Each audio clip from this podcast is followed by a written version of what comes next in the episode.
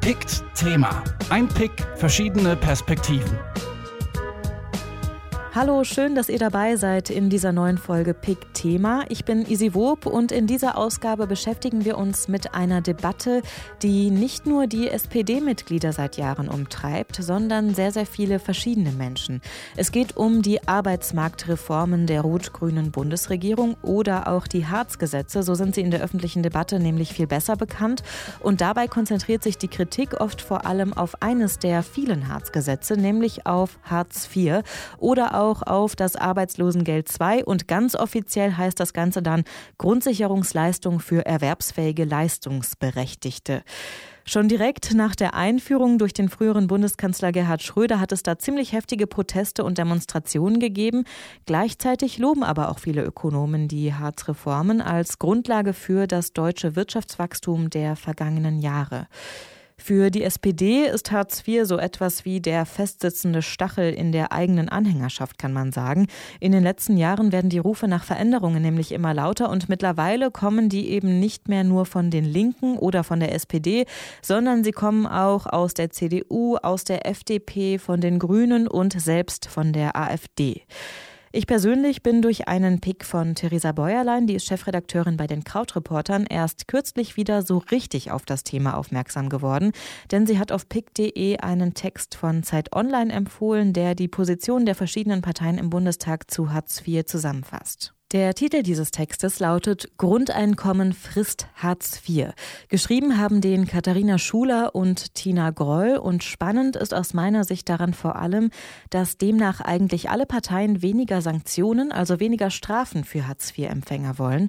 Und das finde ich schon ein bisschen verwunderlich, weil ja das Motto der Hartz-Gesetze eigentlich immer war, fördern und fordern.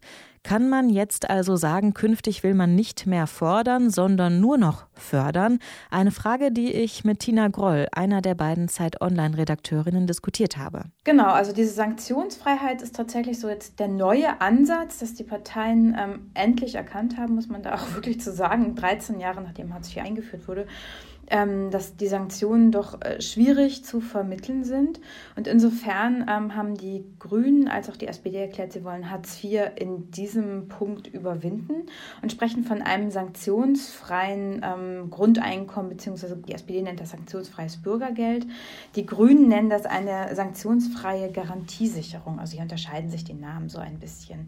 Sanktionsfrei bedeutet, dass Menschen nicht mehr dazu gezwungen werden sollen, irgendeine Form von Arbeit ähm, aufzunehmen, sondern ähm, dass tatsächlich hier passgenauer vermittelt werden muss. Und das betrifft vor allem junge Menschen, denn hier gilt bisher, die jungen Leute, die müssen oder die sollen mit Strafen dazu gebracht werden, überhaupt erst mal zu arbeiten, anstatt jetzt mal ganz zugespitzt gesagt mit der Playstation auf dem Sofa zu hocken und den ganzen Tag zu zocken oder sowas ähnliches. Der Sozialwissenschaftler Stefan Sell, der ist Professor für Sozialpolitik und außerdem einer der anerkanntesten deutschen Experten zum Thema Hartz IV, der vergleicht diese Idee mit der schwarzen Pädagogik, also der Vorstellung, Strafen würden Menschen positiv verändern. Von dieser Idee verabschiedet man sich aber offensichtlich gerade auch bei Hartz IV. Die Bewegung äh, jetzt weg von den verschärften Sanktionen bei den Jugendlichen, äh, die kommen nicht nur aus der äh, Ecke derjenigen, die äh, die Jugendlichen nur pädagogisch äh, anfassen möchten, sondern selbst aus den Reihen der Jobcenter, da gibt es äh, Studien des Instituts für Arbeitsmarkt und Berufsforschung, sagen die Vermittler und die Betreuer, sagen, also das sollte, diese verschärften Sanktionen sollten zurückgeführt werden, weil wir in der Praxis die Erfahrung gemacht haben, dass wir viele von diesen jungen Menschen verlieren. Die werden obdachlos, äh, die rutschen durch sämtliche sozialen Netze und keiner weiß mehr auch, wo die zum Teil abgeblieben sind. Das kann nicht im Sinne der Gesellschaft, erst recht nicht im Sinne der Betroffenen sein. Deswegen sagen die also vor dem Hintergrund dieser Auswirkungen müssen wir dieses Instrument zumindestens äh, entschärfen. Äh, ob man es ganz abschaffen äh, kann und muss, darüber kann man wirklich äh, trefflich streiten, aber äh, jedenfalls eine deutliche Reduzierung der Sanktionierung. Für den Sozialwissenschaftler Sell liegt ein zentraler Grund für diese bisherige Idee von Strafen im öffentlichen Bild, was wir alle, und ich glaube wirklich, da kann sich niemand so richtig von frei machen, von Hartz-IV-Empfängern haben. Und dieses Bild, das habe ich eben schon angerissen, da dominiert eben das Bild des faulen, auf der Couch sitzenden und Playstation spielenden Arbeitslosen. Und für Stefan Sell ist das vielleicht sogar das Kernproblem der ganzen Sache. Es gibt eine Hierarchie der Armut. Ähm, die bemerke ich immer wieder, selbst in Kreisen, wo man äh, bemüht ist, etwas zu tun für Menschen in Not. Aber auch dort haben sie eine bewusst unbewusste Hierarchie der Bedürftigkeit. An der Spitze stehen zum Beispiel behinderte Menschen oder alte Menschen, die unverschuldet in Altersarmut geraten sind. Und jetzt merken Sie schon einen Begriff, Worauf ich hinaus will, in den Köpfen vieler Menschen, die heute auf Hartz-IV-Empfänger gucken, und das ist eigentlich das Fatale, hat sich sozusagen Hartz-IV-Empfänger als naja, sind die nicht irgendwie selber schuld an ihrer Situation, Sichtweise verankert. Das ist, haben wir erst seit Mitte der 90er Jahre, diese Individualisierung und auch Moralisierung von äh, Arbeitslosigkeit, von Sozialhilfebezug die haben wir seit Mitte der 90er Jahre in breiten Teilen der Bevölkerung. Das macht auch das Engagement für diese Leute so schwierig. Und dieses doch sehr negative Menschenbild beobachtet auch Tina Groll von Zeit Online, die wir eben schon gehört haben. Auf der Plattform The Buzzard ist in den vergangenen Tagen ebenfalls eine Analyse zur Debatte über Hartz IV erschienen.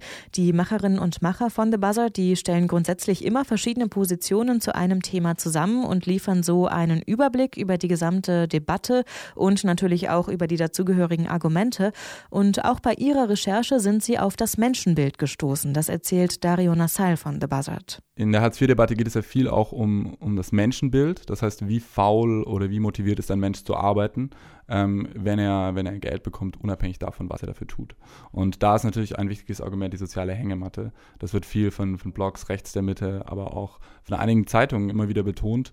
Und zwar die Angst davor, ähm, dass Menschen äh, sich auf Hartz IV ausruhen, dass sie sozusagen dann gar keinen Anreiz mehr haben zu arbeiten und es sich schön äh, faul ähm, zu Hause bequem machen das, dieses Argument gibt es natürlich in der Debatte immer wieder. Und dieses Bild des Hartz-IV-Empfängers, das ist nicht nur falsch, was im Übrigen so gut wie alle Untersuchungen belegen, sondern es ist eben auch nur ein winzig kleiner Ausschnitt der Realität, erklärt Stefan Sell. Wir haben zurzeit äh, 5,7 Millionen Menschen, die von Hartz-IV-Leistungen abhängig sind. Aber von diesen 5,7 Millionen Menschen sind bitte nur in Anführungsstrichen 1,5 Millionen als Arbeitslose bei den Jobcentern registriert. Das heißt, die große Mehrheit ist in dem Sinne gar nicht Arbeitslose, so wie das in der Öffentlichkeit immer diskutiert wird, sondern da gibt es eine unglaubliche Heterogenität von Fällen. Also das reicht von Hunderttausenden alleinerziehenden Müttern, vor allem mit kleinen Kindern, die im Hartz-IV-Bezug sind, geht über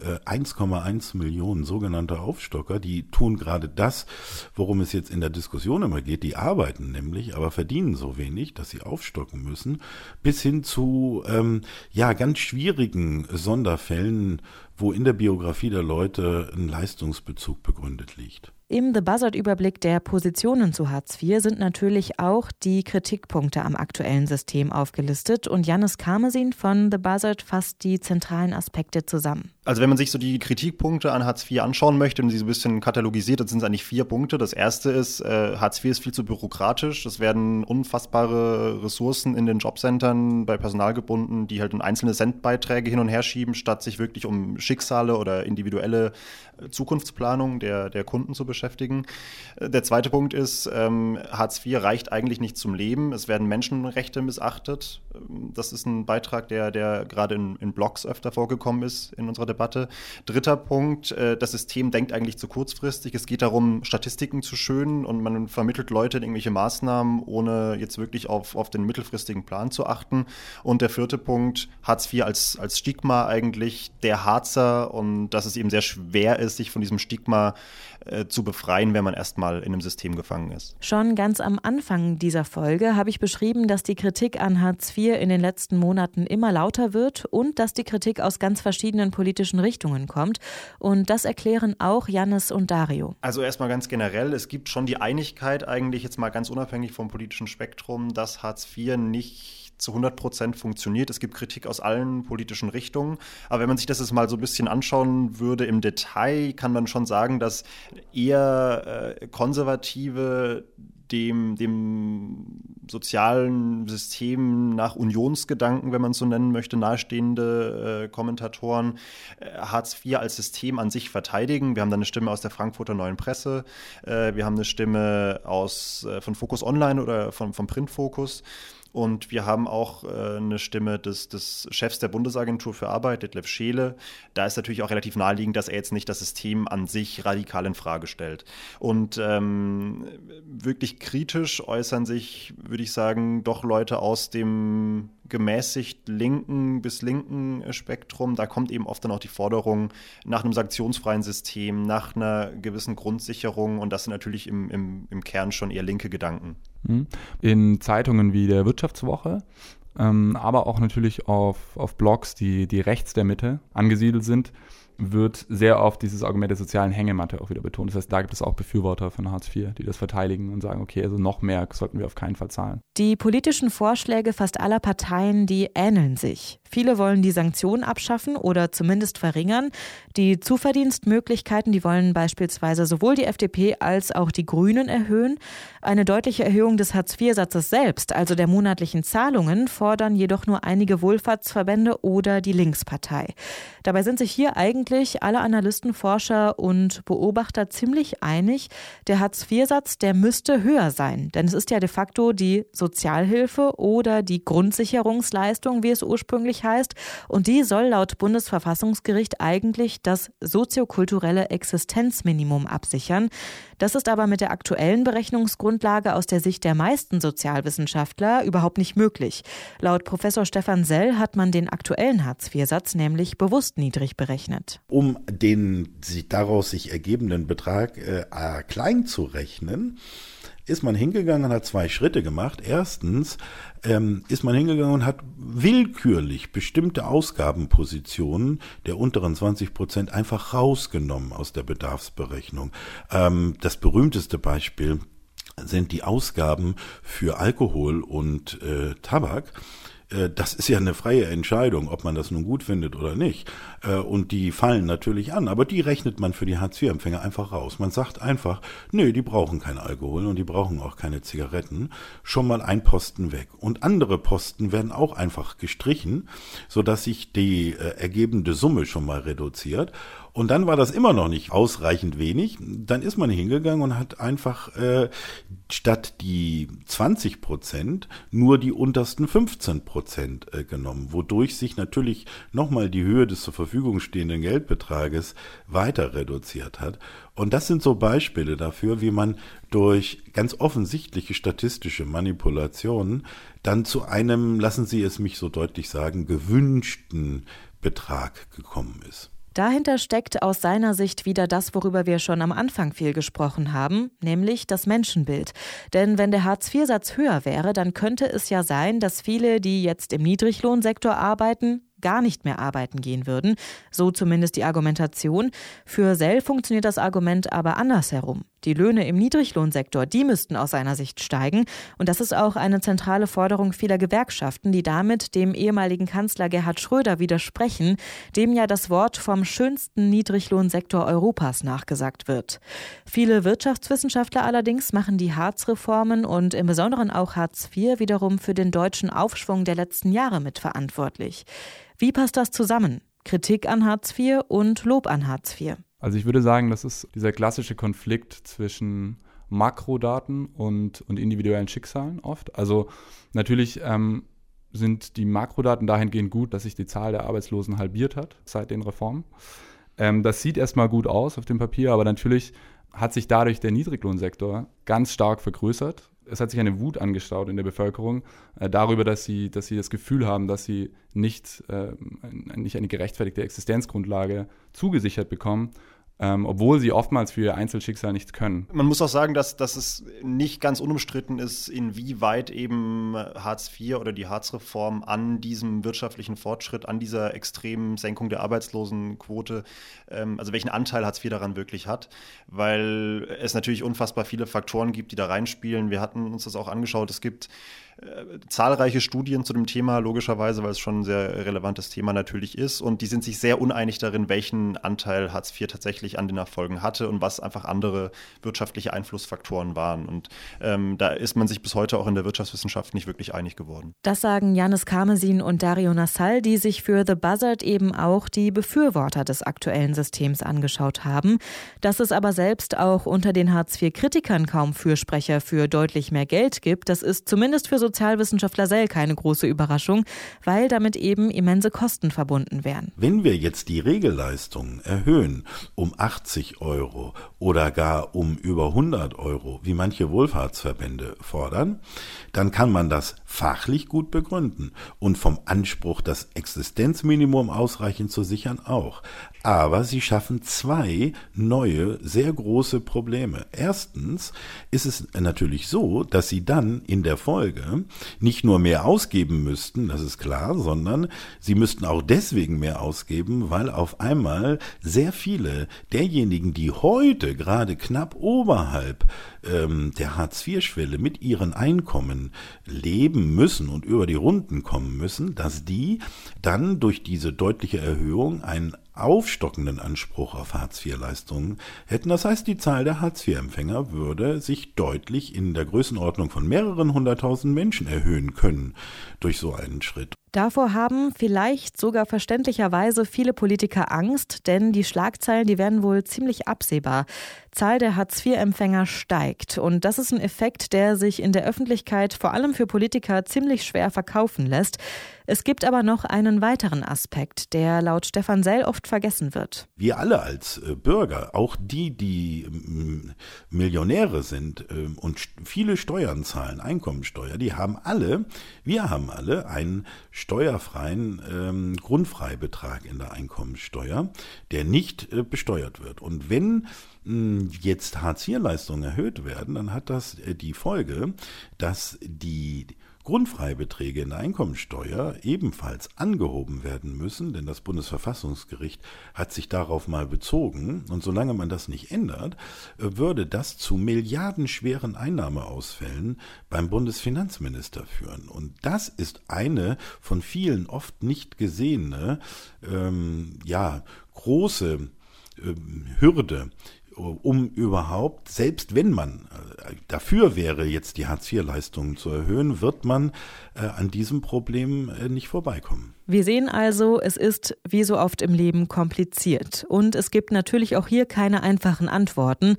Bei The Buzzard haben sich die Kollegen auf der Suche nach Alternativen auch im Ausland umgeschaut und geguckt, was andere Länder, wie zum Beispiel Finnland, die Niederlande oder auch Kanada so machen, um eine zeitgemäße Grundsicherung zu entwickeln. Ja, also wir haben uns verschiedene Perspektiven auch aus dem Ausland angeschaut. Da gibt es verschiedene Experimente, ähm, wie ein alternatives Modell aussehen kann.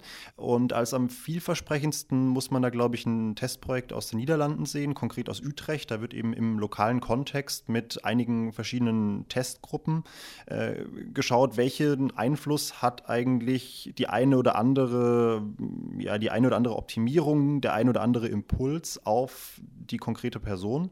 Und das heißt, da wird dann geguckt, okay, wenn der Staat aktiver wird oder etwas passiver agiert gegenüber den, den Bezugsempfängern, äh, man gibt mehr Verdienstmöglichkeiten und weniger und dann wird man eben am Ende schauen, okay, wie haben sich diese verschiedenen Faktoren eigentlich ausgewirkt auf die Menschen?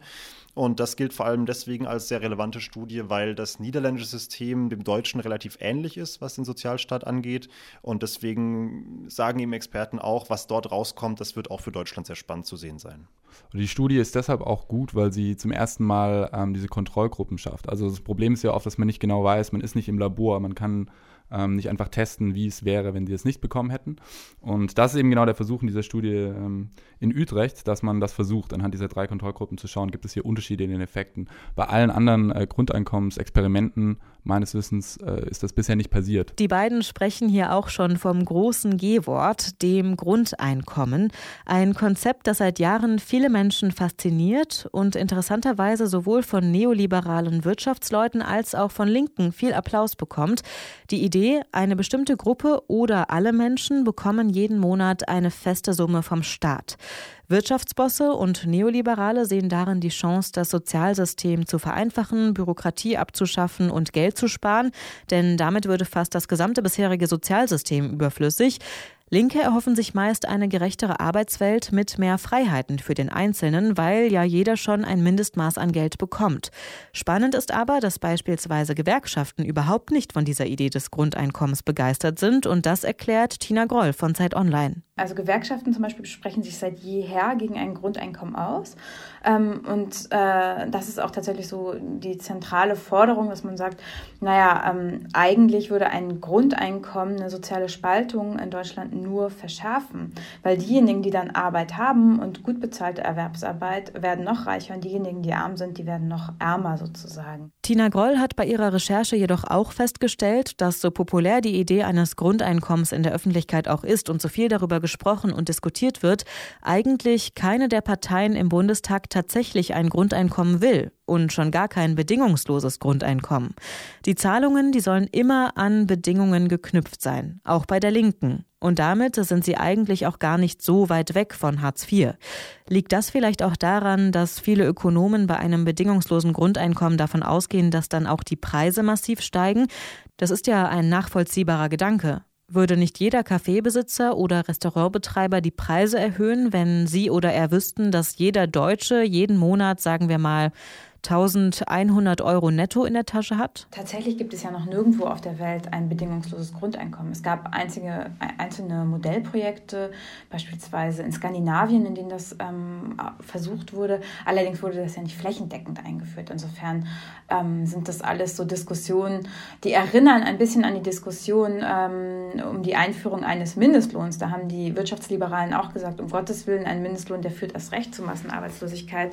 Faktisch hat aber die Einführung des des Mindestlohns ähm, nichts dazu, äh, kein bisschen die Konjunktur gedämpft. Im Gegenteil, es war eher äh, konjunkturfördernd tatsächlich. Für den Volkswirt Stefan Sell liegt der Schlüssel eher im Niedriglohnsektor oder besser bei den extrem niedrigen Löhnen für viele Deutsche. Löhne bilden sich eben nach anderen äh, Kriterien. Und da haben wir jetzt eine, ein Riesenproblem, wenn eigentlich die Bedarfe in der Sozialhilfe höher zu kalkulieren wären und auch mehr Geld äh, gezahlt werden müsste, wenn das dann kollidiert mit dem, was viele, viele Menschen durch ihre Arbeit im Niedriglohnsektor bekommen. Und deswegen ist tatsächlich diese Schnittstelle eine interessante. Nur in der öffentlichen Diskussion wird immer so getan, ähm, oh, es ist ja schlimm, dass jemand, der im Niedriglohnsektor arbeitet, also kaum oder nur wenig mehr hat als jemand, der äh, auf Hartz-IV-Leistungen vollständig angewiesen ist.